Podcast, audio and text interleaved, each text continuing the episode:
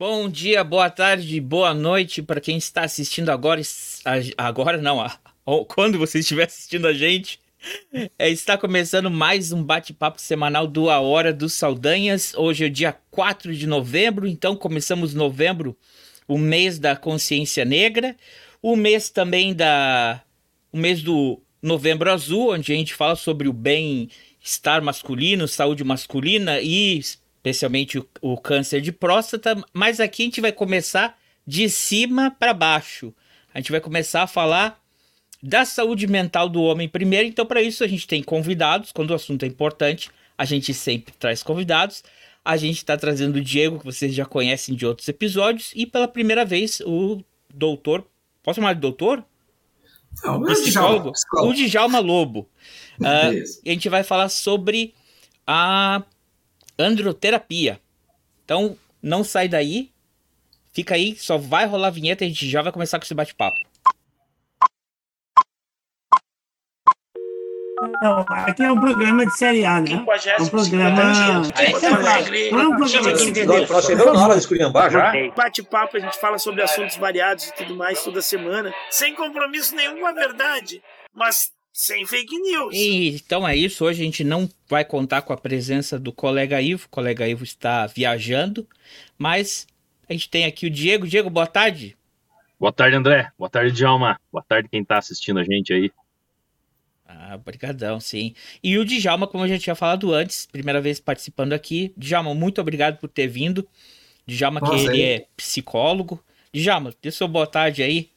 Boa tarde, pessoal. Boa tarde a todos os telespectadores, né, daí do, da, desse programa, tá? Boa tarde, Diego. E é um prazer muito grande esse convite, sabe, André? Não, claro, é prazer, é, prazer vai ser nosso. Imagino que vai ser muito instrutivo para a gente aqui. Uh, como, como eu falei, né? O, o Djalma, ele é, é, psicólogo. O Diego, vocês, quem não conhece ele, ele é o nosso departamento jurídico aqui da Hora dos Saldanhas.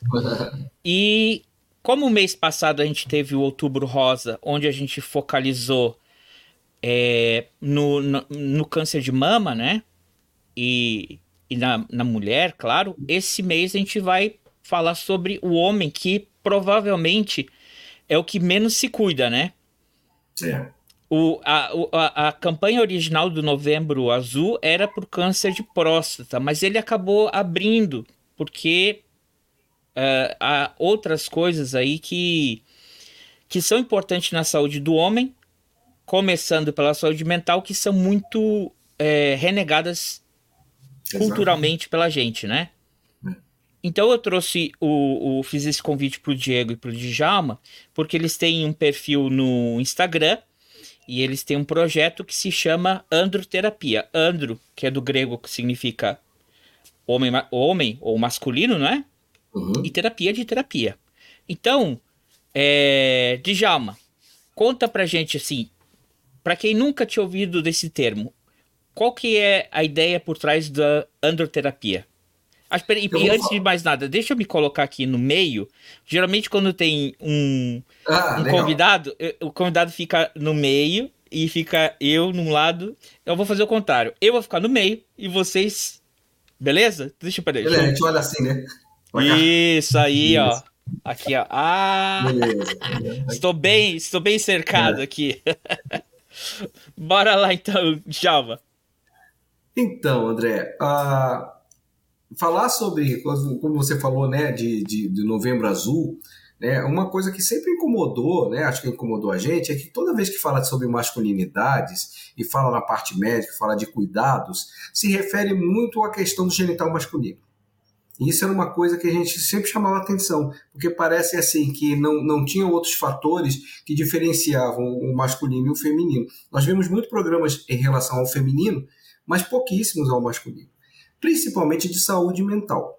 Né? Então existem estatísticas assim que a gente vê que são imensas, né? Por exemplo, é, o índice de suicídio masculino é muito maior do que as mulheres, né? Violência, né? É, as cadeias aí estão cheias de homens, muito mais homens, 90% quase é homens, né? Que estão ali.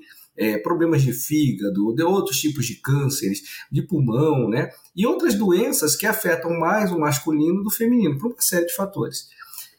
como eu sou psicólogo e atendo aqui no consultório e quase que majoritariamente os meus pacientes são homens, né? Eu sou, apesar da, da, da, da busca normalmente das psicologias, são, normalmente já começaram sendo as mulheres em primeiro lugar, mas eu estou vendo muitos homens indo buscando ajuda, sabe?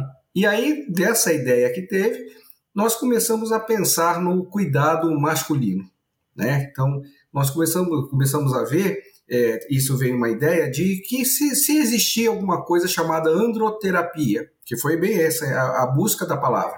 E eu fui buscar como formação para ver se tinha outros fatores em cima disso, e descobri que não tinha. Né? Essa palavra, nós registramos essa palavra, porque ela não existia, ninguém tinha visto isso como um, um cuidado masculino maior. Então, nós, a ideia nossa é criarmos um trabalho para homens que a gente discute temas envolvendo a masculinidade, né? Com o olhar deste, deste homem masculino e dar o espaço desse homem também falar suas demandas.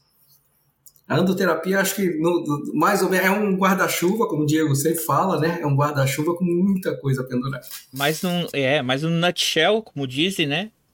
Resumindo miúdos, foi isso. E a gente vai falar bastante sobre isso hoje. Mas espera aí, e nessa história toda aqui, é, eu, eu tenho uma impressão, toda vez que a gente vai falar sobre saúde mental, alguma coisa, o, o colega Ivo foge dos episódios, ou coincidentemente ele não tá por aqui.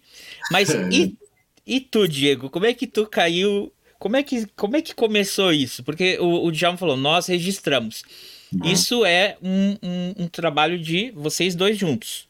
Sim. Certo? Um Diego, quem te conhece? Como eu te conheço faz tempo. Como é que, como é que tu como é que tu. Eu ia falar assim, como é que tu caiu nessa? Mas é, é como é que tu nisso? começou? Como é que tu entrou nessa com o Djalma? Na realidade foi assim. Uh, eu tava tendo. fazendo buscas antes, busca de terapia e tudo mais. E eu acabei indo fazer uma pós-graduação que tinha aqui numa uma faculdade que acabou fechando há pouco tempo, que se chamava pós-graduação do Sagrado Feminino. Então eu fui pelo caminho inverso, sabe? Ó, boa tarde, Cláudia, tá por aí. É, eu fui pelo caminho inverso, porque eu fui buscar e entender esse lugar do, do feminino primeiro, porque era muito falado, né? É muito falado, e eu acho que nós homens temos uma dificuldade tremenda de se relacionar de uma maneira saudável com esse feminino. Então, como esse era um curso disponível, acabou me chamando a atenção, a grade era interessante, eu falei, pô, eu vou fazer isso, eu vou me meter nesse negócio para ver o que, que é. E neste, nesta formação, nessa pós-graduação, eu conheci o Djalma porque ele foi meu professor. Ele fez um módulo para gente, que era a parte do sagrado masculino. Né? Ele trouxe esse, esse olhar, entendeu? O contraponto. E lá nós nos conhecemos. E aí a, a nossa relação começou lá. E aí trocamos boas conversas durante as aulas e tudo mais. É, um tempo depois eu fui fazer terapia com ele, fiz um bom período. Ah, nesse nesse processo de buscas. E aí nessa conversa, nesse processo, nesse desenvolver, o Djalma me convidou, falou assim, escuta, eu tô com uma ideia de um projeto que é para trabalhar com homens, acho que você tem o perfil, nós dois podemos fazer um bom trabalho, você topa essa empreitada? Eu falei, vamos embora. Então começou ali, entendeu? A história começou lá atrás e foi se desenrolando e chegou nesse movimento agora da androterapia. Que é essa. Não pode chamar de marca, mas assim, eu diria que foi esse. É, é, é uma, a ideia é esse movimento que a gente está ancorando ele para realmente trazer é, espaço para que nós homens possamos realmente buscar além dessa parte só da saúde que fica muito restrito muitas vezes ao cardiologista e ao urologista. Porque a saúde deixa muito relacionado a isso, né? Você vai ver como é que tá o coração e a próstata. Mas todo o resto a gente não fala. E falo por experiência própria. A gente tem uma dificuldade tremenda de, de conseguir falar, entender e se relacionar com o feminino de uma maneira que seja saudável e que a gente consiga entender exatamente o que esse feminino traz né, nas relações e o que a gente está oferecendo para esse feminino. Então, essa troca é, é, é, é, um tanto, eu diria, antiga, ou talvez até antiquada que nós temos ainda com o feminino. E a ideia é que a gente consiga, com esse trabalho, ir aperfeiçoando, se aperfeiçoando e podendo auxiliar outros homens nessa, nessa busca, nessa jornada. Muito bem, que legal. É, ó, a Cláudia colocou aqui, ó.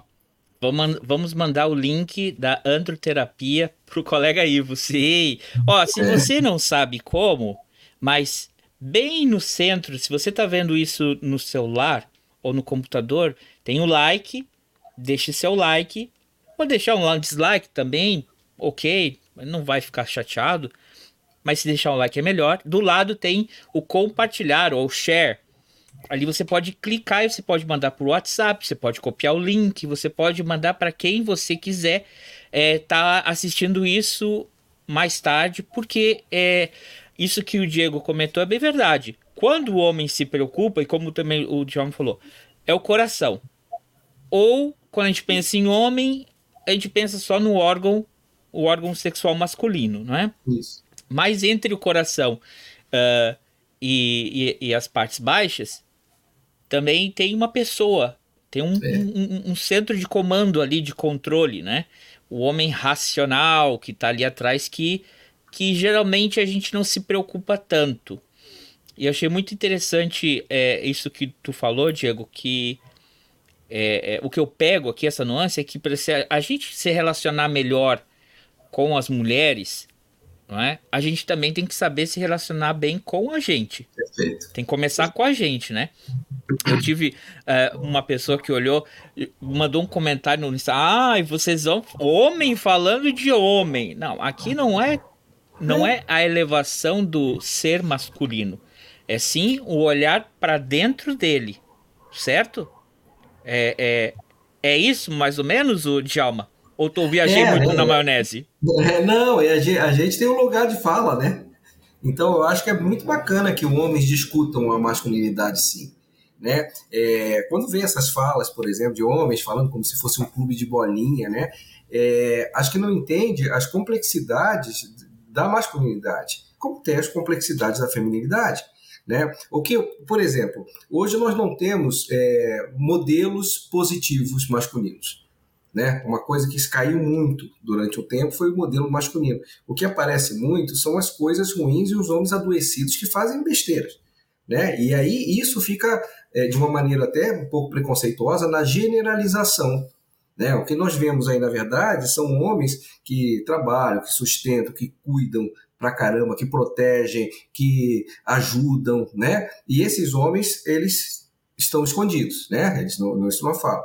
E vemos, claro, toda a, a maldade e a, a, a, falta de consciência deste homem que aparece no dia a dia, né? Que é o homem machista, o homem é, com a masculinidade frágil, com a masculinidade tóxica, né? Que a gente faz, que faz tão mal. Por isso, um dos, dos lemas da androterapia, né? E a gente pegou essa terapia, em vez de botar só terapia psicológica, botamos essa terapia como cuidado.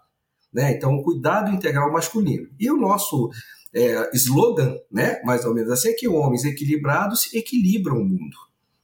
Nós também ajudamos a equilibrar o mundo e conectamos com a nossa própria essência, né? E para poder chegar ao, ao, olhar, como você falou mesmo, o homem que se cuida e o homem que começa a se gostar, ele tem muito mais possibilidades de gostar de outras pessoas que estão à sua volta, de ser menos tóxico e menos é, agressivo né? Se ele diminui essa agressividade com ele. Ótimo. Por, porque é assim, se a gente aprende a se gostar, não não não estamos falando aqui de um de ser egocêntrico, é, mas de se é aceita, aceitar e, e enfrentar os seus problemas e seus erros, a gente também vai começar a gostar mais das pessoas do que usar as pessoas. Porque se a gente Exato a gente tem essa, esse corpo e a gente também só usa ele e não sabe se autocriticar, a gente também vai passar isso para outras pessoas, né? A gente vai começar a ter esses relacionamentos conflitivos ou tóxicos com os outros, com os outros exatamente. homens, com outras mulheres, não é? É, exatamente. Você vê, nós homens, nós temos esse, esse problema né, de, por exemplo, é, nós somos criados de uma maneira a não conectarmos com nossos sentimentos.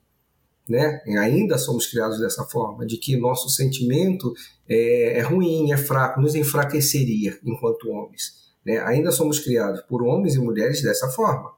Né, em que existe uma, uma, uma, um desejo de que esse homem seja um homem pronto o tempo todo para todas as coisas, que seja um homem sucesso o tempo todo, que ele faça, que ele consiga lidar com todas as demandas do mundo e tudo mais. São os papéis que são criados da gente.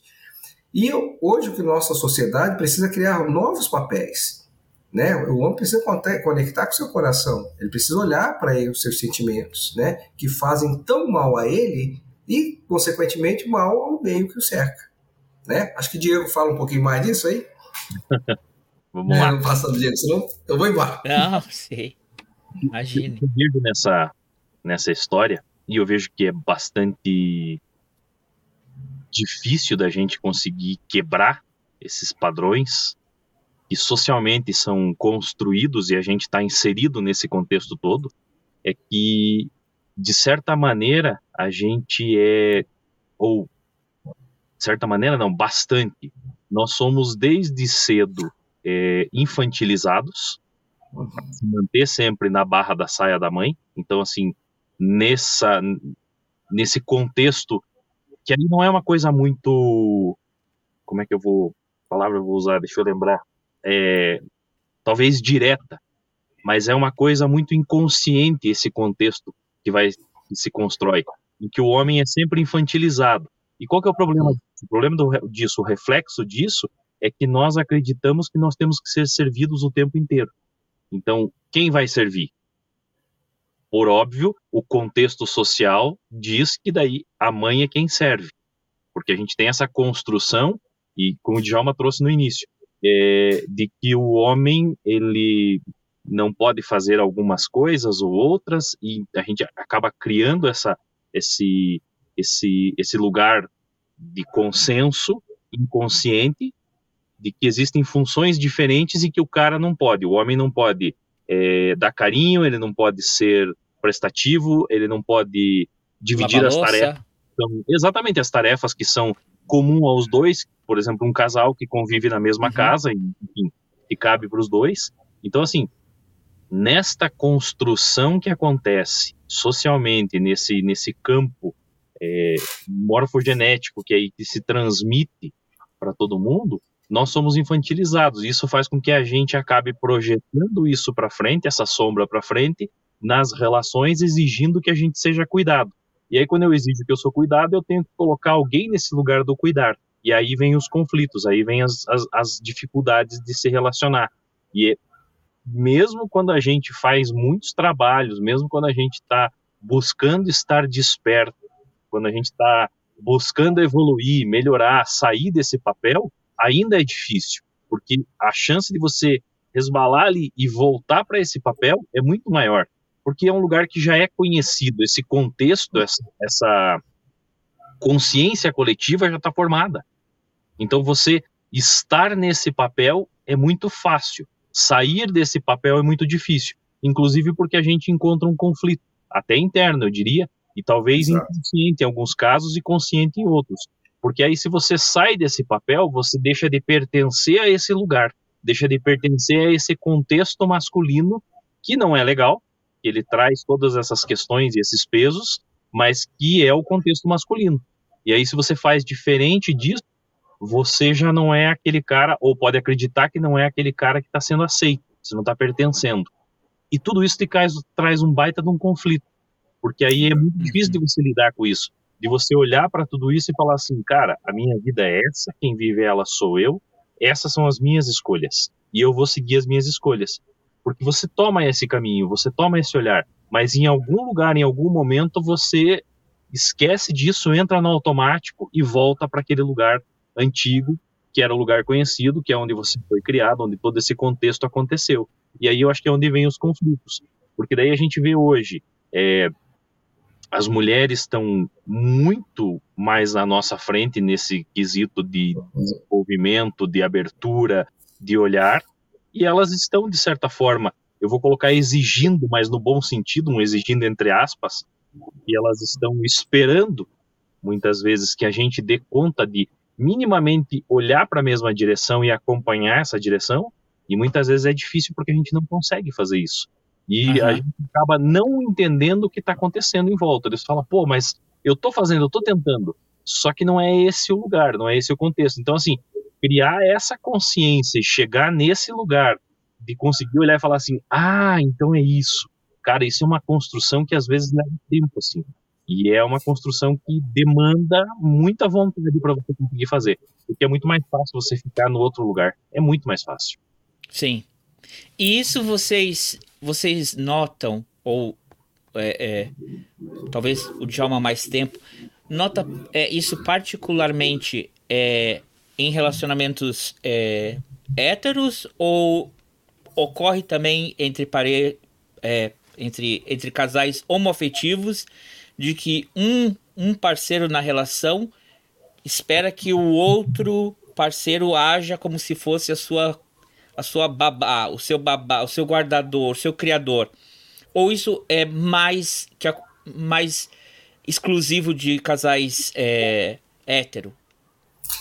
O que, que tu Posso responder? É isso que eu quero que tu responda. Responde aí, ah, já. Tá. Legal.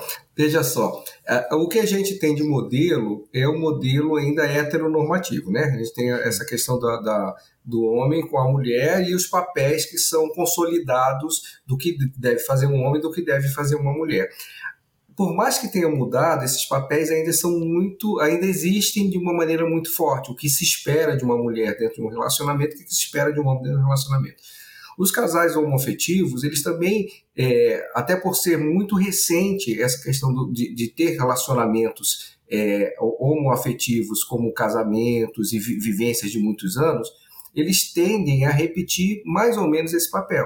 O que está tendo uma mudança, né? Porque muitas, muitas, você vê que muitos relacionamentos homoafetivos eles te, começam a ter os mesmos problemas dos relacionamentos héteros. Uhum. Né? Essa questão de divisão de tarefa, a questão dos afetos, a questão de quem faz o que, sabe, ali na, na relação. Então, tudo isso é, é uma cópia, né? De um relacionamento, de, que, é o, que é o que nós aprendemos, né? Nós aprendemos a nos relacionar olhando nosso pai e nossa mãe. Aquilo ali vai ser o primeiro modelo de relacionamento que nós temos como certo ou como errado né? Então a gente vai trazer isso daí para nossa relação. E seja homem, é, ou seja um homem gay ou um homem né, hétero, sabe? São homens, né? E vão se relacionar como homens. Mas esse modelo de relacionamento é muito novo ainda, sabe? Então, é, então, claro, deve ter mil coisas ainda acontecendo e de modelos que sejam mais igualitários, que é isso que nós buscamos no, no modelo né? E aí a gente, se, se, se já existe isso no, nos modelos é, gays, a gente já pode tentar puxar isso para os modelos héteros, né? É de grande dificuldade olharmos iguais, né? De olharmos o homem e a mulher olhar por igual. Que a gente vê essa balança pulando para um lado e o outro. Eu vejo muitos homens é, submetendo as mulheres em papéis inferiores e vejo muitas mulheres submetendo os homens em papéis inferiores também. Né? Aí, mas isso vai chegar a um equilíbrio ali na frente. Não sei se eu respondi. Não, sim, sim, respondeu. De, de certa forma, respondeu. É, é, que isso parte é, ele vem muito mais da, da sua criação é, do que com a, a, a, sua parceira ou seu parceiro. Exato. Então, é, é, é, pessoas vão ter a tendência a reproduzir relacionamentos futuros, o que eles aprenderam de casa. A Exato. menos que haja uma quebra nesse aí, independente do, do, do gênero da, é, foi isso que eu entendi. Acho que sim. É exatamente, é exatamente isso, né? A gente vai criando. Nós não temos ainda um modelo de relacionamento. Quer dizer, temos, né? Mas ainda não temos um modelo suficiente de relacionamentos é, é, tão igualitários que possa virar isso como um grande padrão. O nosso padrão ainda é um padrão é, de diferença dessas relações, né? A gente, a gente vê isso, pelo menos, na masculinidade, quando existe a grande, que fala assim, crise da masculinidade, né? Eu já ouvi falar pessoas falar de cura da masculinidade. Não existe cura. Masculinidade não, não tem nada errado, não é uma doença, né? Existem modelos que precisam ser é, equilibrados. E um dos modelos da masculinidade que acho que precisa ser equilibrado é nós sermos, aprendemos a ser menos competitivos, sabe? É, sermos, temos, termos modelos que não só visam o tempo inteiro, o tempo inteiro, é, de criar o tempo todo que nós temos tem que ser sucesso absoluto sob todas as formas e todas as maneiras, sabe? As próprias fugas masculinas que acontecem o tempo todo, que mostra que, nós, que existe uma de voltamos, é a quantidade de bebida, é a quantidade de, né, de, de, de homens alcoólatras, né, de homens drogados é muito grande, que você vê que isso tem uma crise, uma fuga necessária desses papéis que são tão pesados. Além, o Diego já tinha falado, da questão da infantilização masculina. Né? Nós somos criados de maneiras muito infantis. Então, o que a gente fala muito na androterapia, a gente sai de um modelo infantilizado de muito tempo e aí nós passamos para o velho, sem a etapa da maturidade. Nós passamos para o velho sequelado. Né? Sequelado da bebida, alcoólatra, doente, né? sem a etapa da maturidade emocional. E os modelos que são modelos que falam masculinos é ainda sempre do, do menino, sabe? Da quinta série. Né? De que vai o tempo todo é beber demais sem limite, é fazer coisas demais sem limite, é sexo demais sem limite, é droga demais sem limite, sabe? E esse modelo é criado como um modelo bacana, legal. Isso é ser homem competir com o outro o tempo todo, mostrar o tamanho do meu carro diferente do teu, mostrar que eu ganho mais do que você, mostrar o tempo todo porque eu tenho que ser primeiro lugar e o modelo é o segundo lugar, o primeiro perdedor. A gente fala isso. Então, esse modelo cria-se uma tensão de, de uma autoestima tão baixa dos homens que cria com isso essa questão da masculinidade frágil e a masculinidade tóxica que a gente vê aí no mundo, causando tanto mal para todo mundo. Sim. Isso que eu ia fazer, ia te perguntar, perguntar para vocês dois. Vocês não acham que uma resposta que a gente teve é, na sociedade ultimamente é porque tu falou assim, a gente sai da criança, né, para o, o, velho antica, antiquado. É. é, o velho sequelado. O velho sequelado.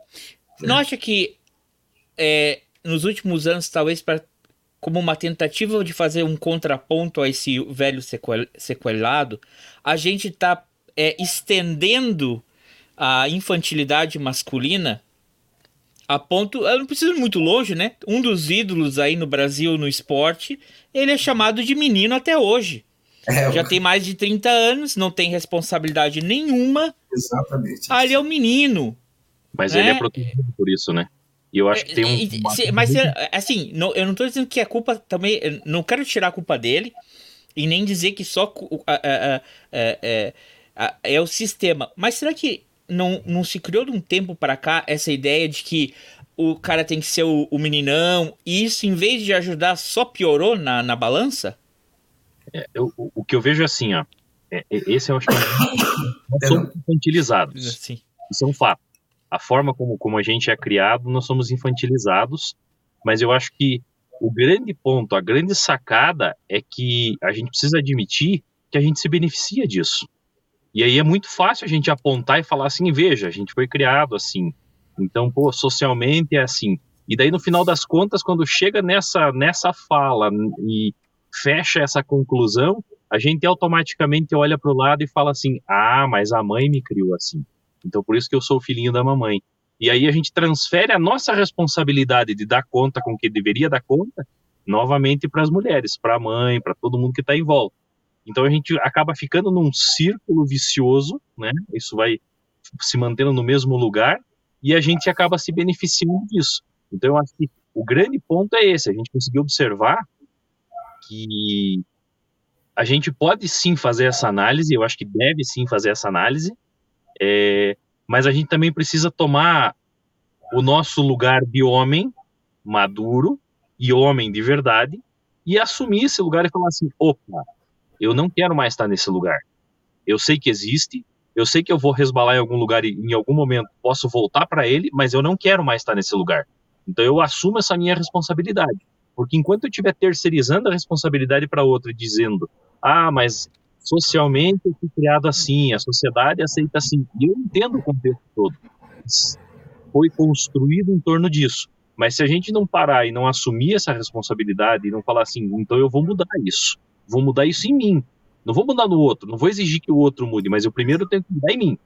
Como é que eu mudo em mim? O que, que eu preciso buscar para que eu me sinta melhor nesse lugar, para que eu tenha mais consciência e para que eu saia desse lugar infantil e passe para esse lugar da maturidade, né? Para me tornar realmente um homem adulto, maduro, responsável e responde pelo que precisa. Porque isso que você trouxe agora é muito interessante. Você acabou de falar. O cara é uma figura pública, é, tem dinheiro para esbanjar, e aí todo mundo aceita que ele não tem responsabilidade nenhuma, que ele simplesmente é um menino, então ele usa daquilo de uma maneira não tão adequada e puxa, mas ele é um menino, e daí no final das contas, o que está por trás dessa desculpa é isso, mas ele é um menino. Por quê? Porque a gente talvez não assuma esse lugar de falar, não, ele está errado, ele não é um menino, ele já é um homem adulto que tem que assumir a sua responsabilidade. E eu acho que a gente não faz isso, novamente, porque a gente se beneficia, porque se a gente apontar para ele, a gente vai ter que apontar para a gente. E aí, muitas vezes, isso é muito difícil de você fazer esses apontamentos, primeiro para você, para tirar, e aí uma coisa que as mulheres falam muito, e a gente conversa é, sobre isso às vezes aqui em casa, é o privilégio que nós temos sendo homens. Porque a gente está num lugar muito mais é, privilegiado que as mulheres.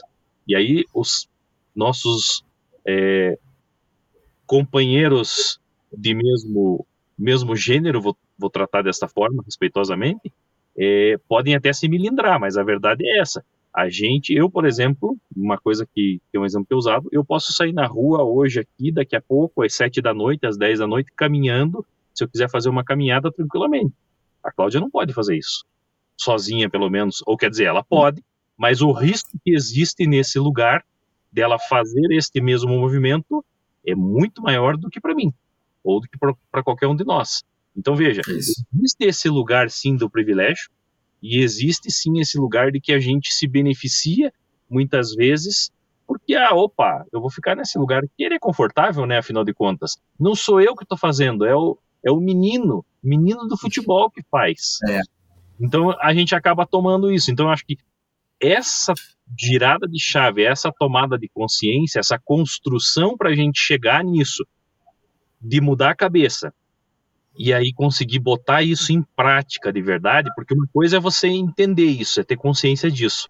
A outra coisa é isso passar a ser um hábito para você e uma prática para você de verdade. E isso é muito difícil. E eu falo por Sim. mim isso. Eu assumo a minha parte nisso porque é difícil pra caramba fazer isso. E é, é uma coisa assim, já juntando isso com o Diego falou, é, e aquilo que você falou também, a questão dos modelos, né?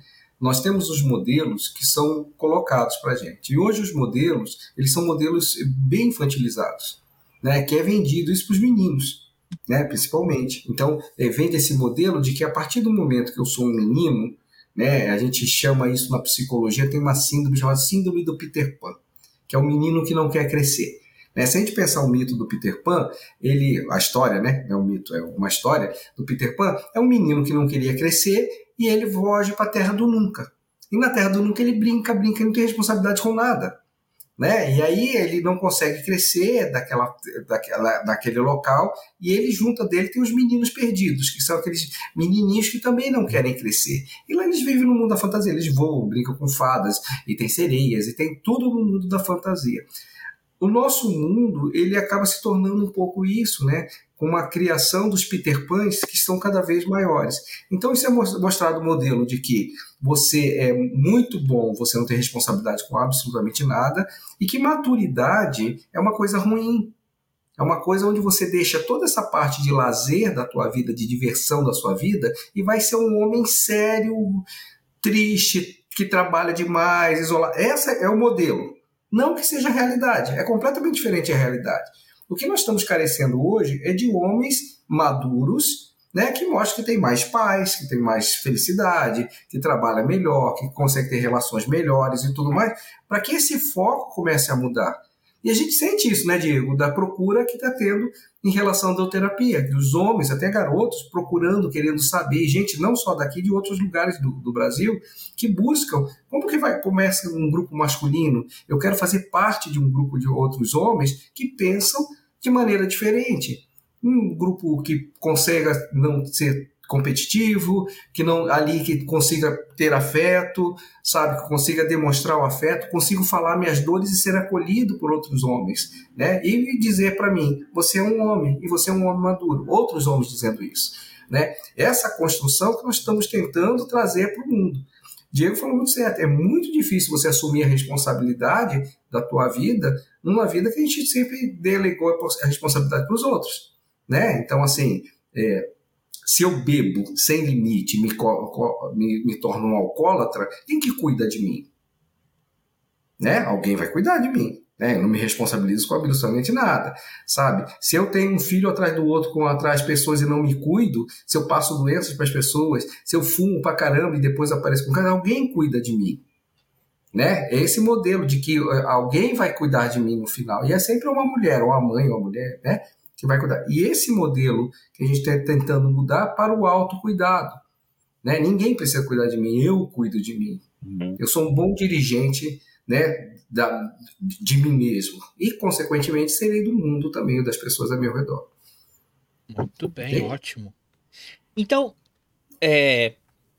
Muito legal. Aí, se alguém quiser hum, compartilha aí, se você tem algum amigo aí que talvez ele não esteja jogando bola agora, porque ele tá aí tentando, né, é, voltar às atividades aí, tá meio encostado, manda esse, manda o link para ele aí, tá? É, já vai ter um monte de gente querendo mandar pro Lula também. Não tô falando do Lula, eu tava falando de outro. que esse aí tá se movendo melhor que. É, oh, mas, uh, voltando então, vamos lá. Então vamos voltar aqui para a iniciativa de. Posso chamar iniciativa? Sim, sim. Iniciativa? É um projeto que a gente quer que transforme em programa. Ó, oh, vamos lá. Então, vocês é, se conheceram, tiveram essa ideia, registraram a marca, vocês têm. Ah, já até antes mesmo de vocês é, é, criarem o um canal no. no. lá no Instagram. Instagram. Escreve pra gente aqui no, nos comentários, Diego, o, o arroba se você. Ah, não, o Diego tá no. no... Depois, se o Djalma estiver no, no, no, computador, seria mais fácil ali nos comentários. Manda aí pra gente arroba do canal de vocês, ó.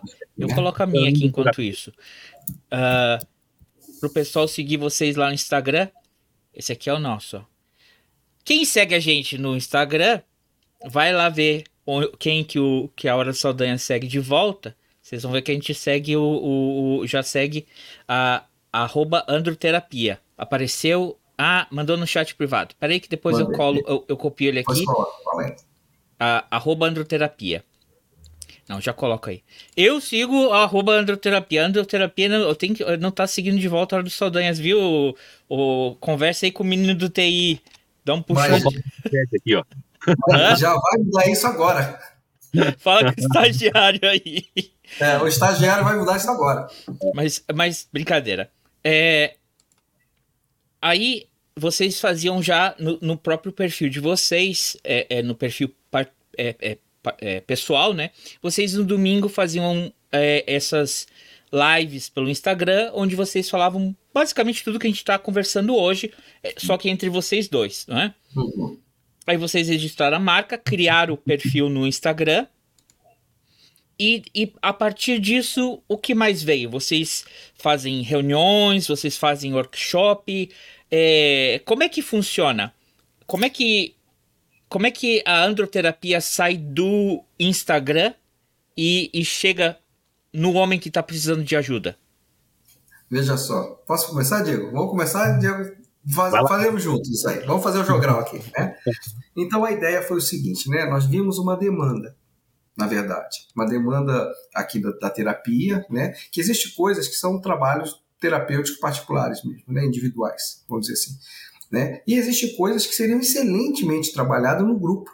Então nós sentimos essa falta, né, como eu falei no começo, e aí foi uma busca da androterapia, né? E aí nós como vimos que andro, tá passando né? aqui embaixo, ó. Isso. Né? Para quem não está, desculpa, Djalma, porque Fala também lá. tem o pessoal que escuta a gente pelo nos melhores aplicativos de podcast, eles escutam um episódio e não assistem é, no no YouTube, se você é um desses, tem sempre um link é, para do, do aplicativo vocês irem para o YouTube, assim como do YouTube para ir no aplicativo.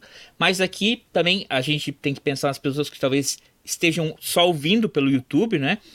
Eu coloquei embaixo, tá passando ali, arroba androterapia, o perfil deles no Instagram. Para a gente ter inclusivo aqui também. Segue aí, Djalma. Então, aí no começo, quando, nas primeiras reuniões que nós tivemos, nós começamos a pensar nessa androterapia, nesse cuidado integral. Aí, para falar de integral, nós temos que falar de temas. Aí nós Sim. pensamos o seguinte: bom, podemos fazer encontros que nós combinamos, né, quinzenais, entende? Que daria para trabalhar. Os encontros começam às 7 horas, pouquinho vai até umas 10. Nunca vai até as 10, né? Porque a gente, o assunto alonga. Mas é, a gente vai assim à, à noite, né? De, de a cada 15 dias das terças-feiras. E, nós, e cada encontro tem um tema que é colocado. Né? Então a gente tra trabalha, inicialmente trabalhamos com 12 temas, né? E então nós trabalhamos, o primeiro é quem é você? Né? Então, e ali também tem a parte do, do conhecimento das outras pessoas do grupo e tudo mais. Se apresentar, quem é você, né? Qual a tua demanda, né? Por que, que você está aqui? Né? Da outra vez nós falamos de, no outro encontro falamos sobre medos masculinos. Entende? O medo de não dar conta, o medo de falhar, o medo de sofrer, o medo de abandono, o medo da solidão, e uma série de medos ali que tem, né? Que são medos de todos nós, né? Depois nós trabalhamos um pouco com a imagem que a gente passa. A qual a imagem que você passa, né? O que, e, e qual a imagem que as pessoas têm de você, né? O que que você faz? Falamos aqui um pouco da criança, do menino, né? dos tiraninhos nossos da, da vida. Né? Depois nós falamos sobre família, e aí trabalhamos muito com a questão do pai. Tá? Depois tivemos também um encontro da autoestima, explicando o que é autoestima.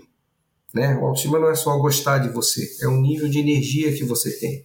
Né? E esse nível de energia tem a ver com autocuidado. Certo? Depois falamos sobre saúde masculina, né, saúde física e saúde mental masculina, e trazemos todas as prevenções em cima da saúde mental, principalmente. Depois falamos sobre relacionamentos, depois falamos sobre sexualidade masculina, depois falamos sobre objetivos de vida, certo? Trabalho, né? E depois nós trazemos, aí no final nós, nós modificamos um pouco, né? Nós trabalhamos também assim um pouco mais da, da, da do, dos papéis, assim, do, do, de todas as camadas do papel, né? do guerreiro, do sábio, do mestre, sabe? Dentro de nós. E no final trabalhamos um pouco de conexão. E a gente fala um pouco de. A gente fala conexão espiritual, mas não tem nada a ver com religião, mas é conexão com algo dentro de você, com o teu eu superior. Né? Então, o, inicialmente, nós colocamos esses 12 fatores. Tá? Vai lá, Diego. É, é, começou assim: Vamos reunir o pessoal, fazer alguma coisa. E aí disso surgiu uma turma. Então virou, como o Djalma falou, virou um programa, na verdade, né? Porque eu não gosto de usar a palavra curso. Eu acho que não é um curso. É, não é curso. Para dar curso, na realidade. Eu acho que é uma, muito mais uma troca de experiências e, e, e essa aproveitar as experiências um dos outros e tentar aprofundar o máximo possível esse lugar da consciência, sabe? Então acabou virando esse programa, que foram esses 12 encontros e uma finalização que a gente fez no final de semana. Então foi, é. foi o, o, decorrer de tudo isso, né? E foi assim, a primeira turma foi espetacular, assim, esse trabalho. Foi muito interessante, porque a gente percebeu que começou assim, as pessoas estavam meio, os homens estavam um tanto até desconfortáveis em algum, alguns momentos, e retraídos e fechados, e conforme aquilo foi andando, as aberturas foram vindo, as histórias foram aparecendo, e você olhava para o lado e falava: caramba, eu já passei por isso. O outro falando: nossa, eu passei por algo parecido. Você começa a se identificar. E isso trouxe uma conexão para essa turma que foi muito grande, assim, sabe? Virou uma, uma fraternidade mesmo. Eles se aproximaram, nós nos aproximamos todos dessa turma, assim, virou um grupo muito, muito é, bacana, muito próximo, que trazia boas experiências, boas conversas, que trouxe, assim, muitos ganhos, eu acho, para todo mundo, sabe? Então, assim, acabou virando essa turma, virou amigos, viraram todos amigos próximos. E Porque agora então não é um curso, não é um curso, não, nem, um, nem um workshop. É um programa. Apesar de vocês terem um tema. É um, programa. é um tema Isso, que é um tema que norteia o que vai ser Exatamente. a conversa daquela Sim. É um tema que tá. norteia. Tá. O Djalma e eu normalmente somos os que orientam essa, essa, essa, esse, esse encontro, né, essas conversas. Uhum, sim. Todo mundo contribui, todo mundo traz suas experiências, até porque assim, é, a gente tinha nessa primeira turma um menino de 20 e poucos anos e o, o, o homem mais velho tinha 60 e alguma coisa. Então você vê que tinha uma distância de idade assim muito grande. Então eram experiências completamente diferentes e assim todos aproveitaram essas experiências porque Exatamente. o de 60 aprendeu alguma coisa com o de 20 e o de 20 aprendia muita coisa com os outros. Então foi uma troca muito bacana assim, sabe? Foi um, um movimento muito interessante. E foi isso, foi uma uma jornada dentro desse programa que culminou num, num encontro, numa uma finalização numa chácara em que a gente passou um final de semana só os homens reunidos, falando sobre temas relacionados a essas questões, fazendo trabalhos terapêuticos, é, terapias acontecendo ali, de certa maneira. Então foi, foi nesse sentido a, a, a, esse programa. E a segunda turma já iniciou de novo, agora já temos uma segunda turma. Ah, que legal. E quem. E, e, e, e aí eu vou fazer a pergunta assim: é, é, mas aí funciona de, de que forma? Se não é um curso, mas, mas é uma turma.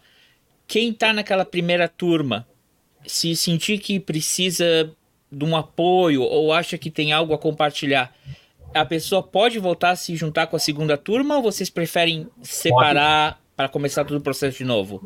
Pode. A intenção é que a gente consiga integrar todo mundo, inclusive. E tem ah. alguns participantes da primeira turma que estão participando da segunda. Que foram assim, uhum. assim, falaram, cara, a gente quer continuar, a gente não quer parar. Vamos, podemos participar? Não foi, Djalma? E aí todo mundo falou, vamos, vamos embora, podem vir. Então, assim, todos podem participar disso, né? Que legal. Exato. Então, então nós montamos o seguinte, né, dentro desse programa, a gente tem um valor né, da participação disso aí. Para é, não, sim, porque eu ia até falar isso, porque o, o Djalma é psicólogo. Óbvio que vocês gravam, gravam, fazem isso às sete da noite, precisam de um espaço físico, Exato. Alguém paga o aluguel, tem a luz desse local, não é? É tem, tudo tem um custo. Claro.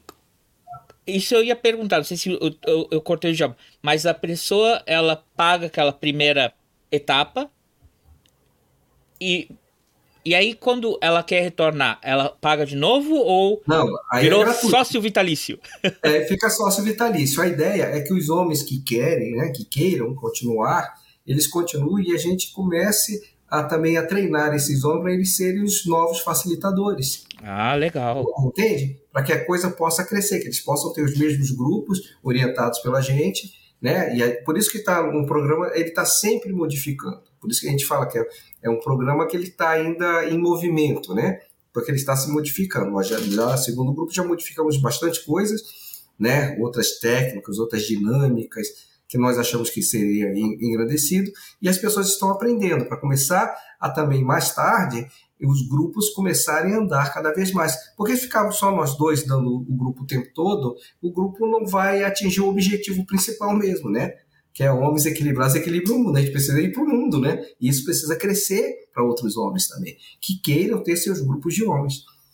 Né? Então a, ideia é essa também, é criarmos. Ainda não temos um, aí sim, um curso de formação, mas isso está na gaveta da, numa, tá penduricado lá da endoterapia, da gente fazer curso de formação para trabalhar com homens. Tá no guarda-chuva. Legal, legal. tá no guarda-chuva.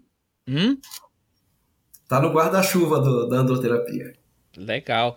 E aí, quando vocês fazem esse encontro de vocês lá, é, rola Campari? Ninguém toma Campari lá, não, não. né? Não é esse Ninguém tipo toma... de. Não é esse tipo de, de encontro. Não foi uma brincadeira, quem pegou, pegou não, a é, referência. É, a não. ideia. A ideia, de novo, aqui, para quem começou a assistir isso agora, não é. é reafirmar a masculinidade ou o gênero ou o homem não. acima de qualquer outra pessoa, outro sexo, outro gênero, não é? A ideia é equilibrar o ser que está ali dentro. Exatamente. Então, assim, nós não temos nenhum tipo de, de contenção, privação de, de homens gays ou só homens. Não, não é isso, né? É, o grupo é feito para homens e, e, que se identificam como tal, né? E que queiram também entender sobre o seu processo de masculinidade através de um grupo. Entende? Uhum. Como podemos olhar para essa, essa masculinidade de outras formas de onde nós fomos criados, de onde nós viemos, onde nós estamos e para onde nós vamos. É bem isso. Né? E, e querer, como que eu posso ser um, um homem né? e que eu tenha é, cabeça, coração, sabe? Sexo, e que isso seja nutrido de maneira equilibrada dentro de mim, sabe? Que eu não seja um destruidor meu e nem destruidor do mundo, entende? Pelo contrário, né? Que eu seja um criador meu e criador do mundo, um protetor meu e protetor do mundo. Mas a nossa ideia é que vai passar da gente, em primeiro lugar. Antes do, existe uma mudança interna antes da mudança comportamental. Né? Nós estamos tentando mostrar que a maturidade emocional é muito legal e é muito necessária para o mundo. Né? Chega de meninos, sabe? Chega de reizinhos, que a gente chama, né? O reizinho da cadeirinha alta, né? Que só manda, que só quer. Chega de homem que não consegue ser frustrado, sabe? Chega disso, entendeu? Mas também a gente não sai, a gente não cai na, nas aquelas besteiras de red pill e bobagem toda de diminuir mulheres. Pelo contrário, né? A gente traz o feminino de uma maneira também equilibrada, de olhando para igual para igual. Né? Nem a mãe, nem a filha, né? Ótimo, é. excelente. E o que, que, eu ia perguntar mais? É... Então, é, vocês já fizeram a primeira turma, não é? Da, do programa de vocês. Sim. Da, da iniciativa aí. Mais gente se agregou, quis continuar. Iniciaram a segunda turma quando? na semana retrasada, não foi, Diego? Retrasada, é, é, essa semana, essa terça-feira tem o segundo encontro. Nós permitimos a entrada de pessoas até o segundo, terceiro encontro no máximo, uhum. sabe? Porque senão aí, aí, a gente fecha o grupo, porque senão fica muito entre e sai, aí perde, perde a, é, a força que, que o grupo. Que e o grupo novo que começa são de quantos? Máximo.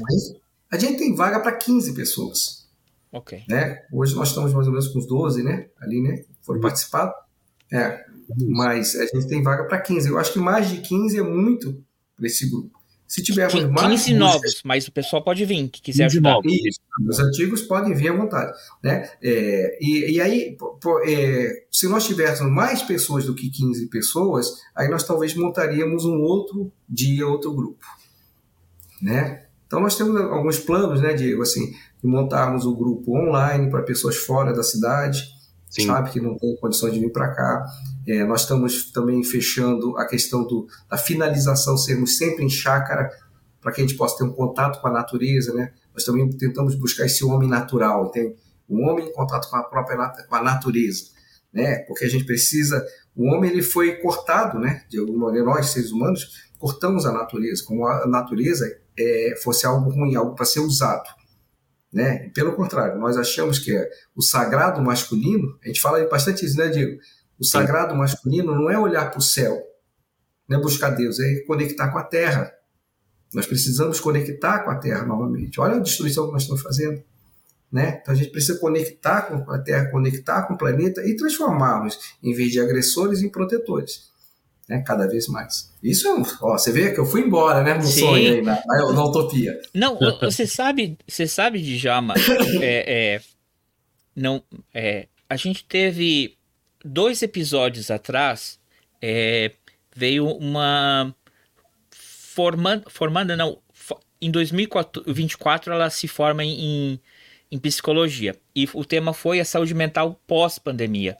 Uhum. E aí eu trouxe aquele relatório que a Organização Mundial de Saúde fez, bem compreensivo a respeito da, a respeito da saúde mental, e algumas recomendações. E o mais e o interessante, o curioso, é, talvez para ti não seja tão curioso, porque tu acabou de mencionar, mas uma das coisas que a Organização Mundial de Saúde recomendava é, nesses, nessas iniciativas de, de cuidar da saúde mental era justamente o investimento em áreas verdes dentro das cidades, dentro das Nossa. comunidades, e, e, e, trazer esse contato que a gente é, tem perdido na nossa vida uh, civilizada e na nossa vida urbana com a natureza e com o verde.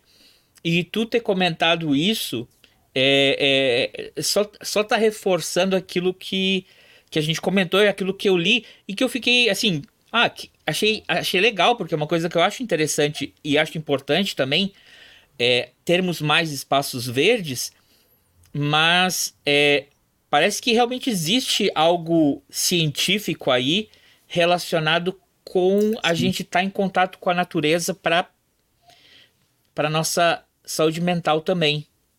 É, eu, eu, sabe, é, é uma coisa que eu peguei aqui que eu falei, uau, não tem nem um mês que a gente falou sobre isso e isso tá voltando porque porque é importante, talvez talvez é, agora a minha vez de viajar, a, a, a, a tentativa de fazer o homem seguir agindo como uma criança, ou a gente vê esses homens agindo como esses red pill, ou a, até a resposta sendo, como vocês falaram, da, da, da mulher tentando então diminuir o homem para poder subir, é porque todos nós estamos perdendo o contato com a natureza, talvez.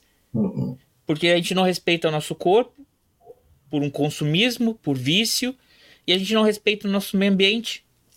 Então, é, é óbvio que também as nossas relações vão estar poluídas. Tal, tal, tal, talvez, talvez seja isso aí. Eu dei uma viajada aqui. A gente não, não. tem. A, o, lema da, o lema do podcast, a gente não tem comprometimento nenhum com a verdade, mas a gente não tem fake news aqui. Talvez tu possa confirmar isso pra, pra, pra, pra gente. Eu uma vez ouvi uma coisa que é, a, a causa de. Talvez isso tenha mudado, mas a causa de morte do homem é, é principal eram o. São, eram doenças cardíacas ou câncer, não é? A segunda era acidentes uhum. né, causados por ele mesmo. Uhum. Né? Acidentes motores, acidentes esportivos, acidentes de trabalho. Uh, e aí a mulher, a, a primeira causa de morte da mulher era o homem. E aí voltou aquilo que o Diego falou. Ele, a gente, como homem, a gente tem essa liberdade que talvez, se a gente sair, só a gente, só um outro homem pode nos, né? Mas vai ter um conflito ali. Agora a mulher não, ela sempre tá com esse medo de que a coisa que vai fazer dano para ela, assim é. que ela pisar para fora, vai ser um, um outro homem. Uh, não sei se esses dados estão equivocados ou bate mais ou menos com o princípio de onde a ideia que vocês têm de trabalhar o homem vem? Tá muito fora ou, ou tá dentro? É, é, é, é, pura verdade isso aí, sabe? Então nós temos assim, por exemplo, você vê que saiu uma estatística de gêneros aqui no Brasil, mostrando que nascem homens e mulheres, o mesmo número equivale ah, né, eu vi. é aos 23 anos, 24 anos de idade. E a partir dos 24 anos de idade, tem muito mais mulher do que homem. Então, existe uma situação é, que é feita, por exemplo, na, na uma, né, da, do bebê que masculino que morre mais do que menina. É, existe outra estatística que são os adolescentes, né, e aí a, a, e outro do homem até 24 anos. Né. Existe uma questão da violência gigantesca que mata, mata muito mais homens do que mulheres, né, nesse período tá? Muito mais homens que mulheres, além das doenças e os problemas de trânsito, por exemplo. Então, acidente de moto, acidentes de carro, sabe? Excesso de. de, de aí sim, vai, vai lá, causado pelo excesso de álcool, pelo excesso de drogas, sabe? Por essa competição constante de, de movimento, pelo, pelo, pela idolatria ao carro como um modelo quase que fálico, né? Do tamanho do, do pinto né? É, é, sabe, tudo isso vai criando de uma maneira tão gigantesca essa competição e essa e, e, e, e essa busca desenfreada sobre é, sobre fugas, né? Que a gente fala sobre questão de droga, de aproveitar o máximo da vida como se não houvesse amanhã. O que está trazendo isso é que realmente não está vendo amanhã para grande parte, né? dos homens. Então nós estamos vendo esse modelo cada vez mais é, de homens morrendo mais cedo. E das mulheres, sim, a violência em relação às mulheres, a violência masculina, o estupro é uma coisa gigantesca. É gigantesca. Né? Eu acho que chega a ser, acho que uma mulher violentada a cada quatro minutos, é uma estatística mais ou menos assim. É muito, muito perigoso. E essa violência não tem a ver com desejo masculino, tem a ver com, com a tentativa de submissão da mulher né? que é o caso do estupro, é, é, é a, a, ordem do poder, do eu te fazer mal.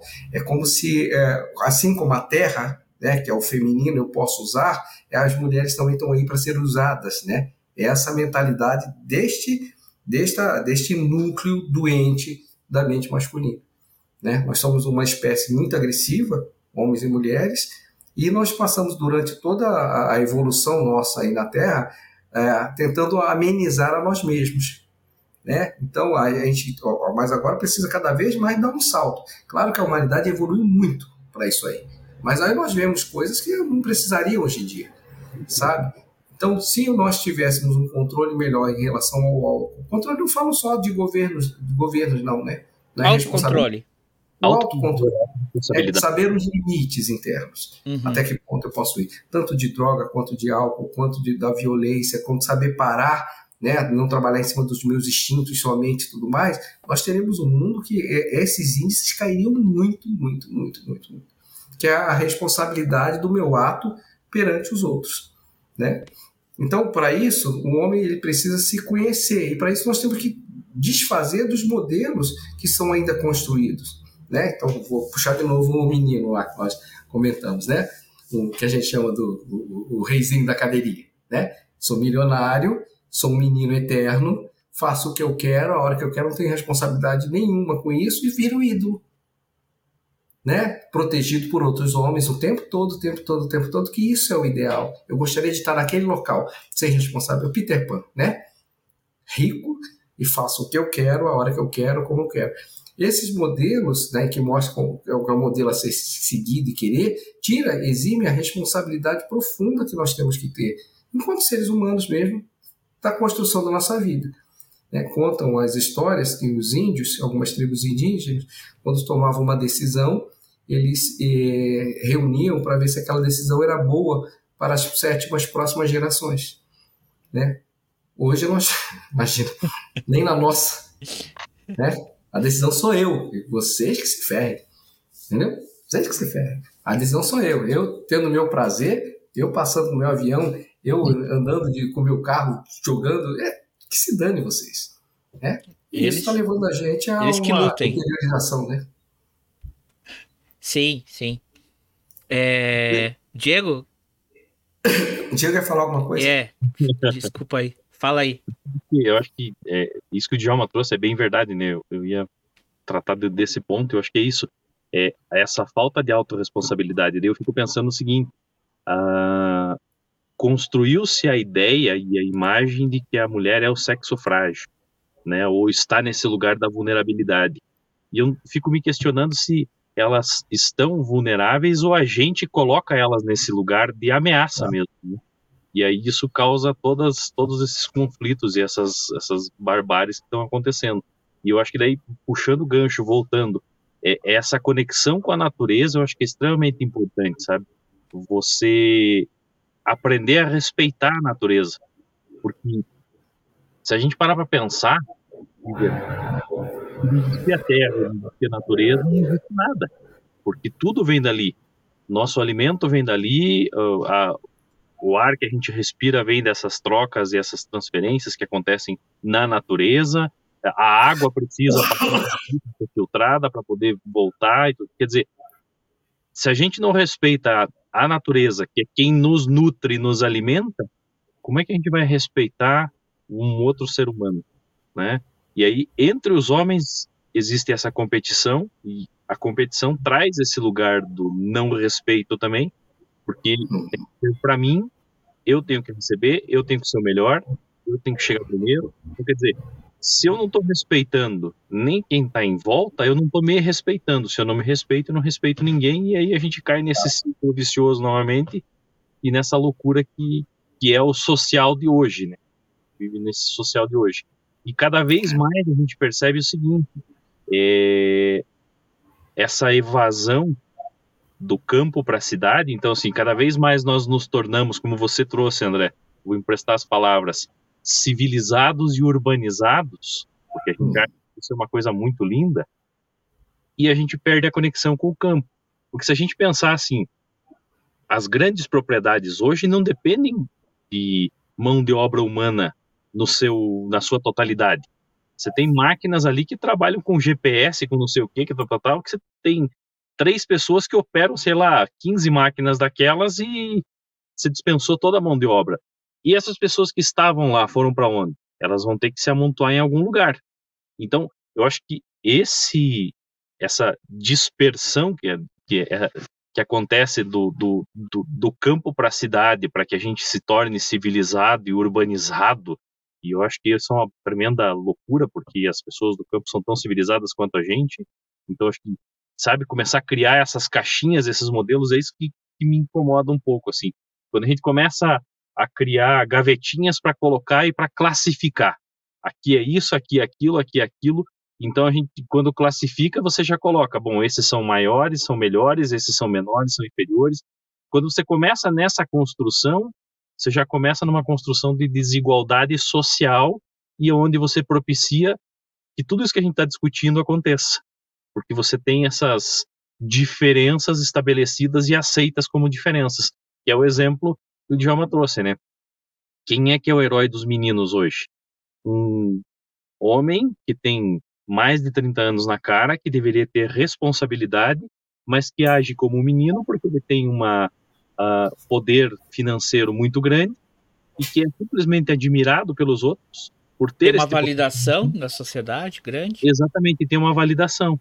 Então, quer dizer, a gente acaba entrando nesse lugar. E aí, assim, quem não está ali, quem não tem essa capacidade, está abaixo nessas gavetinhas, nessas caixinhas se está abaixo pode ser usado, não precisa ser valorizado, pode ser dispensado. Então, quer dizer, a gente entra nesse lugar dessa loucura, né? É só a gente ver os movimentos que estão acontecendo hoje. Eu sei que são situações complexas, mas as guerras que estão acontecendo, os extermínios em massa que estão acontecendo, as perseguições com algumas etnias específicas, cara, é, isso. Essas pessoas não têm valor. Opa! As vidas, é, as vidas vivíveis e as vidas matáveis, as que são possíveis e as que não. E eu acho que é, é. é esse lugar que, tá, que acaba vivendo. E aí eu acho que esse é o ponto. O, o homem é o centro desse desse start para continuar esse lugar, sabe? Porque a gente se assume nesse lugar do, do privilégio, não assume as responsabilidades, terceiriza para os outros e quer só viver a parte boa de tudo isso. Sim. Nós, né? Nós, nós, especialmente os, os homens é, héteros, brancos, brancos né? É. É, que, que vivem em áreas urbanas e que são e que têm formação acadêmica.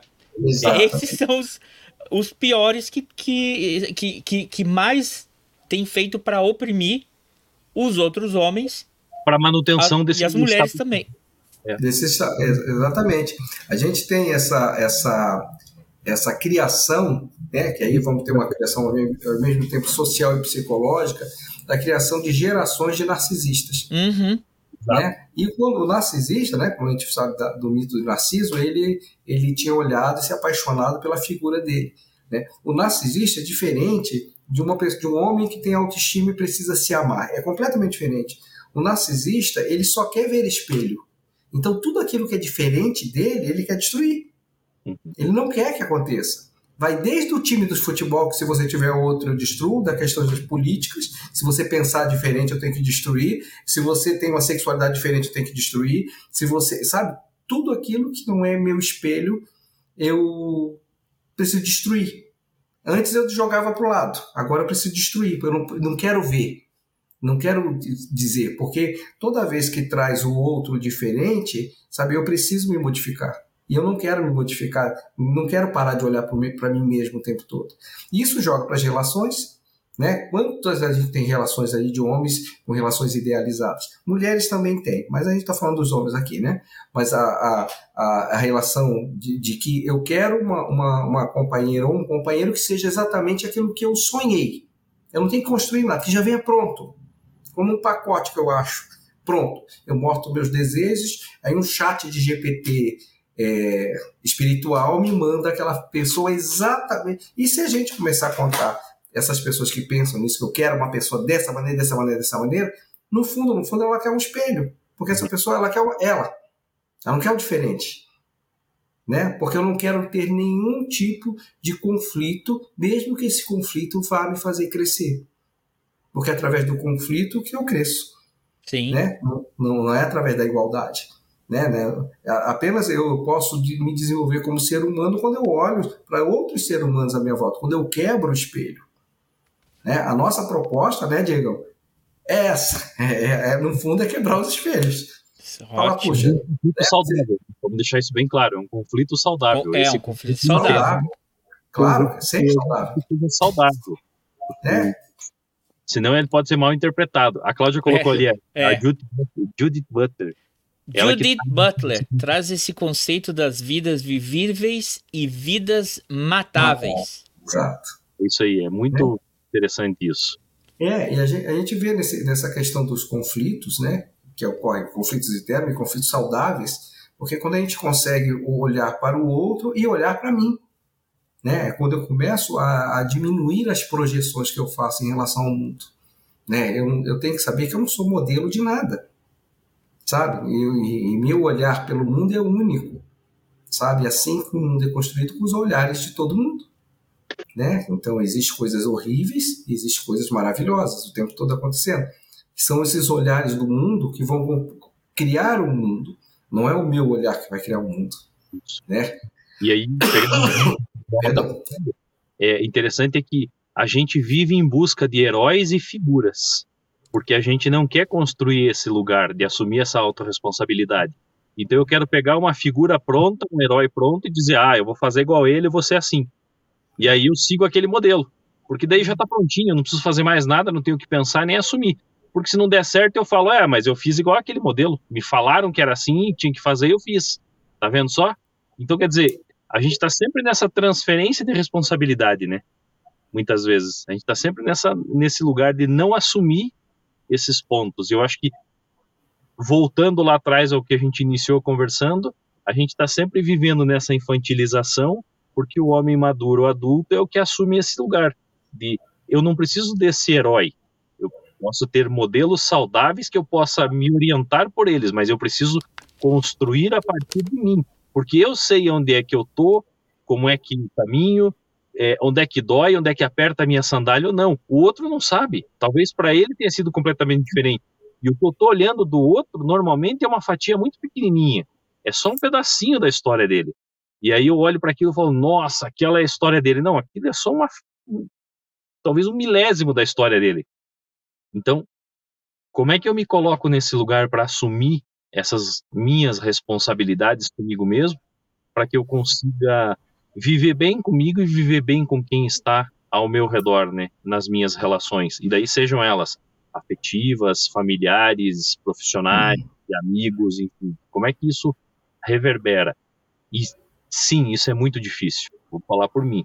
É muito difícil fazer esse trabalho. trabalho constante.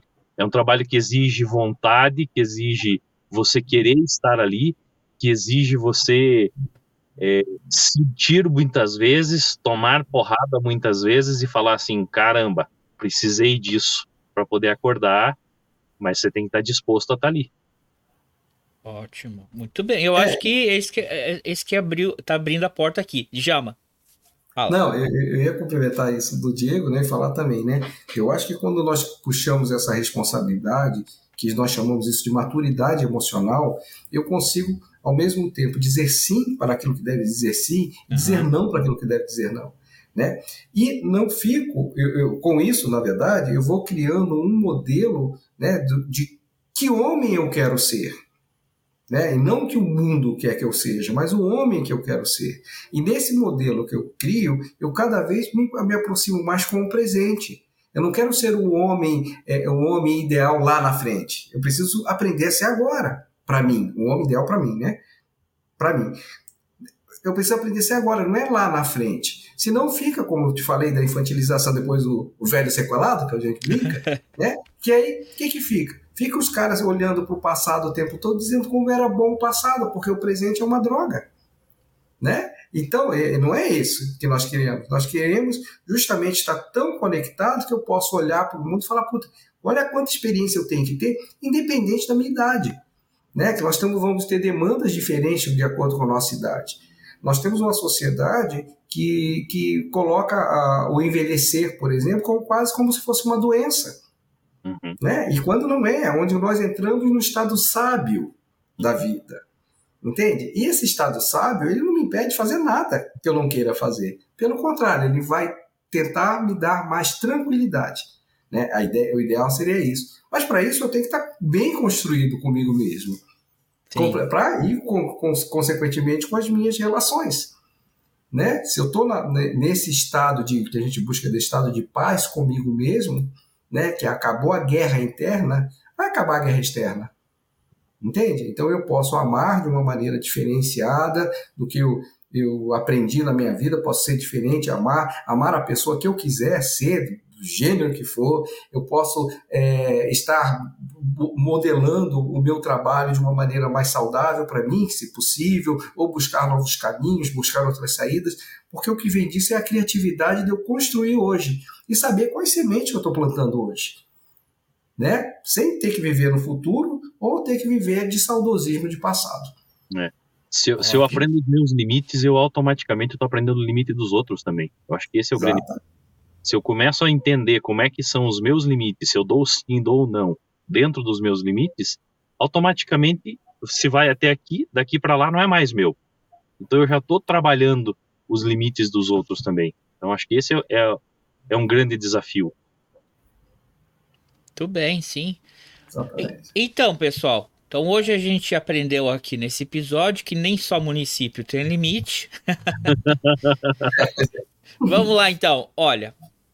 Já estamos aqui com uma hora e 16. Vamos nos encaminhar aqui para o encerramento. A gente falou sobre é, síndrome de Peter Pan, sobre narcisismo, sobre conflitos, sobre Judith Butler. Uh, mas vamos tentar assim resumir aqui. Sobre a androterapia, essa iniciativa, se alguém achou interessante, se alguém achou legal, como é que faz para a pessoa se sentir que é importante discutir sobre a sua saúde mental, sobre a sua masculinidade? Como é que a pessoa faz para entrar em contato com vocês, além do arroba que a gente botou aqui? Como é que funcionaria? A gente, é, a gente pode passar um, um, pelo WhatsApp, né? o número do WhatsApp que a gente está utilizando agora, e tanto meu quanto do Diego, e ali nós passamos todas as informações, né? Nós temos um, um tipo um folderzinho, né? Que vai mostrando todas as informações do que, que é, quais são os nossos objetivos, né? É, o, o, que, que nós fazemos, valores e tudo mais, para estarmos juntos neste, nesta viagem, né? E qualquer dúvida, manda um direct também que a gente está respondendo. Exatamente. No meu Instagram, do Djalma na Androterapia.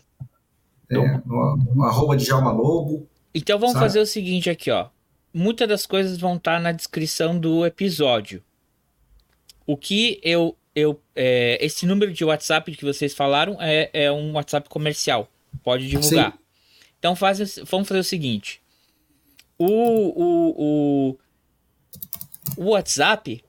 Não, quando a, a terminar essa transmissão, bota ali no comentário do episódio, que daí eu marco ele, porque o, o, o, o YouTube às vezes ele é meio chatinho com questão de link para fora, ou números assim, ele pode achar que você está tentando fazer um spam. Mas se for um comentário, por enquanto não dá ruim. Mas vocês botem no comentário vindo de vocês, uhum. e aí eu boto ali, ele, ele vai ficar marcado em cima. E aí, Legal. esse número, o pessoal pode entrar em contato com vocês. Pelo WhatsApp, quer dizer que pode ser pelo mundo inteiro. Por enquanto, ainda vocês não têm o, o, o programa é, é, à distância, só presencial. Mas no futuro vão ter. Sim, a ideia é como nós tivemos bastante procuras de pessoas de fora do estado, né, e de pessoas de cidades do interior, mesmo do, do Brasil, né, inicialmente, é, que querem, querem fazer participação, que lá na cidade não tem, fica longe para vir para cá e tal. Então nós temos que criar, nós temos que fazer uma adaptação para o online. Né, que muitas dinâmicas que fazemos no online não vai dar, mas as discussões e, e, e algumas tarefas, né, que nós trabalhamos também em cima de tarefas, nós vamos modelar isso para o online e vamos fazer um online também ao vivo, né, não vamos deixar gravado inicialmente, só para as pessoas que participaram, mas nós vamos fazer isso e para ter um, também uma sequência disso e ainda estamos pensando como nós vamos fazer a finalização, porque a finalização tem que ir para a Terra. Então, como é que vamos juntar isso com o pessoal, né? Quem sabe a gente vai fazer um, mais tarde um grande encontro aí, né? De várias por, pessoas, de vários que por enquanto é em Curitiba. Vocês moram, para quem não é sabe, eles moram em Curitiba, viu, pessoal? É que aqui, Djalma, é. isso é um, é, é, isso aqui é um podcast internacional, internacional não. Hoje não é internacional, hoje é só uma agremiação de regiões. Sim. O internacional não veio hoje. O, o, o, o, E também no Instagram vocês sempre têm lives ou a live vocês descontinuaram? Veja só, nós começamos a fazer, nós tivemos a modificação até por causa da procura, sabe? Uhum. Nós vamos recomeçar agora. Né? Tá. As lives também vou trazer convidados para falar sobre vários temas da masculinidade. Sempre pelo Instagram, isso. Beleza. Então, peraí, deixa eu dar aqui. Acho que dá para colocar as duas ao mesmo tempo. Aí tá. Aí então, tem. Botei arroba da androterapia e também do Djalma, arroba Djalma Lobo. Isso no Instagram, pode mandar um direct para vocês. O Diego, ele já tem, quando eu coloco aqui as participações anteriores dele, também tem o arroba dele lá no. no. no Instagram, que é o Diego.constelador. É? Diego Rocha.constelador. Diego Rocha.constelador. Cadê? Deixa eu copiar aqui. Constelar? Ah, não deu espaço. É Diego Rocha.constelador. Constelar, ok. Então faltou aqui. É, mas eu, eu, eu arrumo. Tá. Então vai, vai ter o. o... Ah, você, você come uma letra aqui. Uma letra, é. É, tá bem, já tá aí, tá aqui. Aí, ó, ah, fechou. Na descrição do podcast e no, do, e no YouTube vocês vão ter uh, o, as arrobas deles para mandar um direct. No comentário fixado do YouTube também vai estar tá o número de WhatsApp de vocês. Quem está ouvindo pelo podcast vai ter que vir aqui para ter o número do, do, pod, do, do WhatsApp. E já dá o joinha. Vem para cá e já dá o joinha. E já deixa seu comentário. E pode ser o comentário que for, viu? Eu não apago o comentário. Se for um comentário mas a resposta vem à altura. É, tá certo. então, já temos aí como encontrar os meninos. Meninos não, nem Menino? velhos. Os, os homens aqui, os hoje, homens. os homens que vieram abrir esse mês de, de novembro, onde é o mês Novembro Azul, sobre uh, o câncer de próstata. A gente vai tentar fazer um episódio sobre o câncer de próstata, que é importante, mas a gente resolveu começar pela saúde mental do homem e por esse homem, por menos homens, homem tóxico. E também que é uma coisa, para quem é, é, é, chegou até aqui e não pegou, não tem nada a ver com desconstrução da masculinidade. É pelo contrário. É, re, é reafirmar uma masculinidade, só que positiva e proativa, correto? Isso. Correto, saudável. Saudável. Saudável. A masculinidade saudável. Porque, porque, olha só, a gente falou sobre conflito e até o Diego falou assim: não, peraí, vamos para o pessoal entender conflito, né? Porque olha, palavras que se desvirtuaram. Quando a gente fala em conflito, a gente pensa no que está acontecendo, não é? Uhum.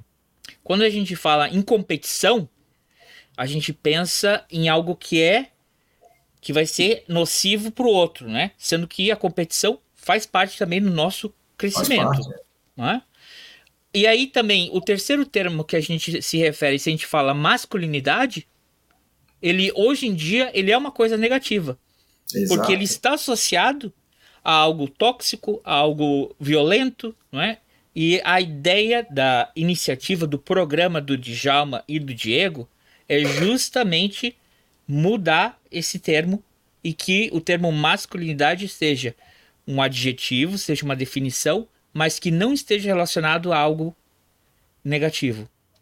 Correto? Exato. Exato. Exatamente. A gente não tem. É, e aí tem que até trazer uma desconstrução né, desses movimentos masculinos que tem aí, que na verdade são garotos medrosos o tempo todo tentando botar supremacia masculina ou qualquer bobagem desse jeito. Não é isso, né? Mas não, não existe isso de supremacia nem do masculino do feminino. Nós somos seres humanos, tentamos ser iguais com as nossas diferenças. Né? Então a gente é, é isso, é olharmos, né? E, e aí é, é, nós homens temos que olhar para nós, entende? Até a gente tem que, como nós falamos antes, tem que passar por um processo de autocuidado, bacana, cuidado emocional, cuidado mental, sabe, um cuidado físico, para que a gente possa ser homens melhores para a gente. Para que a gente possa, no, em algum tempo no futuro, estarmos aqui falando dos modelos positivos, não mais dos meninos, né, como modelo, mas dos homens como modelo. São homens saudáveis, homens que promovem o seu bem-estar e o bem-estar do mundo, de modo geral, né, e que façam coisas legais, entende? Né, e que são amigos dos homens. Né, e amigos das mulheres, amigos das crianças, e assim dos animais, da terra, tudo mais. Muito bem, vamos ver ano que vem. vamos, é. vamos, fazer, vamos ver como é que vai estar daqui a um ano. Se, se, a gente estiver aqui ainda. É, é, é. Como é Esperamos que... que sim. Esperamos que sim. Vamos estar aqui e vamos estar melhor, mais evoluídos. Não vamos estar perfeitos, porque é uma construção contínua. Ô, Djalma, eu tô gabaritando aí, me manda o certificado do curso, não, tá? Já, já Não é curso! Olha a pegadinha! brincadeira, brincadeira. Pessoal, muito, muito, muito, muito obrigado ter, ter vocês aqui. O Diego já é da casa, tá sempre aqui. Djalma, muito obrigado por ter vindo. Obrigado. E espero que seja a primeira de várias outras, né? É, é, que a gente converse sobre outros assuntos também. É, que tu, tu possa trazer mais é, informação aqui. Porque nosso podcast sempre fala, é um podcast pequeno, mas é um espaço de ocupação. A gente estando aqui, se alguém passou ali, viu cinco minutinhos, viu três, alguma coisa alguma sementinha a gente conseguiu plantar aí na cabecinha desse, desse reizinho ou desse velho rabugento que, que tá por aí. Certo? Exato. Exato. Quer, querem dar alguma, algum tchau final, alguma consideração? Algum... Esse espaço é para vocês aqui. Olha, eu primeiro quero agradecer né, a iniciativa tua de chamar a gente para falar sobre androterapia. Muito lindo esse processo também falar sobre esse Novembro Azul, né? E a necessidade. É uma pena que essa campanha fique só forte em novembro, tem que ser um ano inteiro, né? De cuidado da saúde e principalmente da saúde mental. O Novembro Azul fala muito de saúde mental. Mas eu agradeço profundamente, Sadanha, agradeço a Diego, que encampou comigo esse trabalho, certo? Eu sempre falo, eu sou baixinho, o Diego é grandão, né? Eu, por isso que eu chamo de Diegão, né? E ele é a força e mesmo tempo um coração tão gigantesco que é a cara da terapia. Eu agradeço muito esse parceiro aí comigo. Certo. Obrigado por você de novo. Agradeço. E tu, Diego? Dalma. Fala, Diego. Então, eu agradeço o convite, agradeço estar aqui novamente, né? Pô, é sempre bom estar nesse, nesse bate-papo aqui com o André, amigo é. de longa data. E agradeço muito também o, o Djalma ter topado a ideia do, de estar presente. Quando eu falei para ele, ele falou: opa, vamos lá, já, claro. Então, assim, foi muito legal isso, pô. Esse parceirão de caminhada aí, muito obrigado também. E vamos que vamos, porque a gente precisa se trabalhar muito ainda. certo. E, e, quem, e quem gosta do Diego, quiser ver os episódios antigos dele, também sempre fica aí, fica a lista aí dos outros episódios aí do Diego aqui, a gente falando sobre outros temas, né, Diego? Uh, então aí, se você, se você chegou até aqui, até o final, aguentou essa uma hora e 28 minutos, muito obrigado. Deixe seu like, deixe seu comentário, compartilhe com os amigos, compartilhe com as amigas e se tem aquela pessoinha que precisa ouvir um pouquinho sobre masculinidade, aproveita e compartilha. Uma... E, e, deixando também, né, André, assim, só para terminar, se as pessoas tiverem alguma dúvida, alguma pergunta, entre em contato com a gente, seja no direct, seja no, no, né, quando puder, nós vamos responder com certeza, tá? Independente de, das pessoas entrarem na endoterapia ou não, mas é a ideia é essa mesmo, sabe? Que nós possamos falar da nossa experiência, né? Nós também estamos em construção, todos nós homens, né? Nós aprendemos muito com isso, falar dessa, desse movimento, dessa ideia, sabe? Que é necessária para gente. Muito Ótimo. obrigado. Tá? E obrigado a todo mundo, né? Que vai ouvir a gente, que ouviu a gente e tá Sim. vendo. Obrigadão para você, para vocês dois. Obrigado para a nossa audiência e a gente se vê semana que vem. Toda, todo sábado a gente tem um episódio novo ao vivo às 5. Se não for ao vivo, a gente gravou ao vivo. é, gravou ao vivo. Até semana que vem. Obrigadão. Abraço para vocês, pessoal. Tchau, tchau. Tchau, tchau.